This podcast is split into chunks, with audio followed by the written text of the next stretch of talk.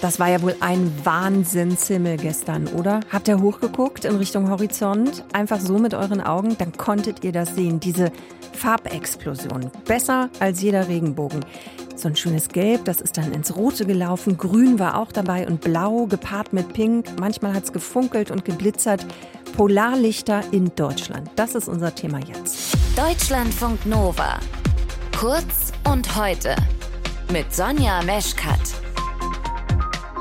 Wahnsinn, was war das denn bitte schön für ein Himmel? Habt ihr das auch gemacht gestern? Also einfach mal hochgeguckt oder in Richtung Horizont, ohne spezielle Kamera, nur mit euren Augen und dann Bäm! Farbexplosion, ne? Besser als zehn Regenbögen. Gelb, das ist dann ins Rot gelaufen, Grün war auch dabei und Blau gepaart mit Pink. Manchmal hat es auch ein bisschen gefunkelt und geglitzert.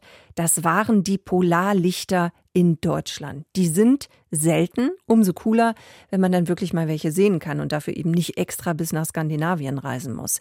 Die Polarlichter haben sich gestern wirklich in ganz, ganz vielen Bundesländern und Städten gezeigt. Hamburg, Schleswig-Holstein, Mecklenburg-Vorpommern, Niedersachsen, Thüringen, Brandenburg und ich glaube, ich habe noch ein paar vergessen.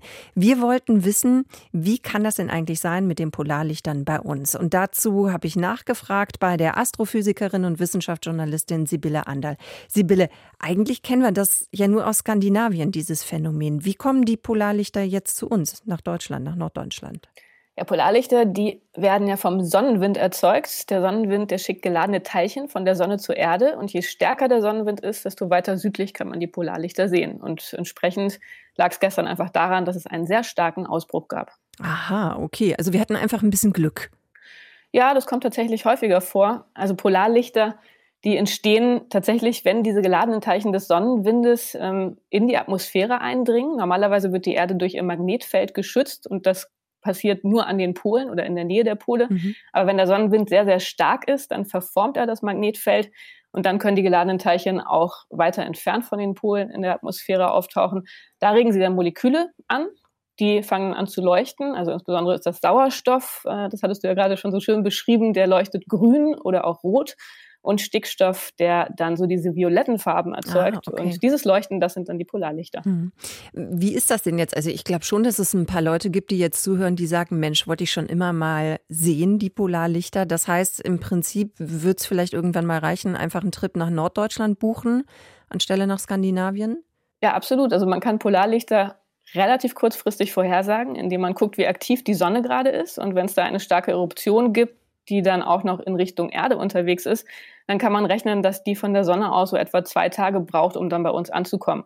Und dann könnte man sagen, wenn man kurzfristig planen kann, okay, ich fahre jetzt in den Norden, guck's mir an. Wer jetzt ganz spontan ist, heute Nacht stehen die Chancen auch nicht schlecht, nochmal welche über Norddeutschland zu sehen. Ah, guck mal, heute Nacht geht's auch. Aber generell kann man jetzt sagen, das häuft sich. Das ist so ein Phänomen, was wir dann auch in Deutschland häufiger sehen können. Kann man das oder ist es Zufall?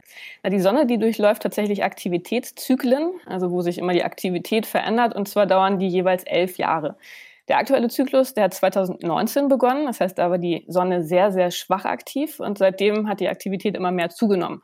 Und insbesondere seit dem vergangenen Dezember, also Dezember vergangenen Jahres, mhm. ist die Aktivität ziemlich stark gestiegen, sodass wir jetzt schon eine Aktivität erreicht haben, die so stark ist wie das Maximum des letzten Zyklus. Insofern kann man darauf spekulieren, dass wir jetzt gerade in einem sehr aktiven Zyklus unterwegs sind.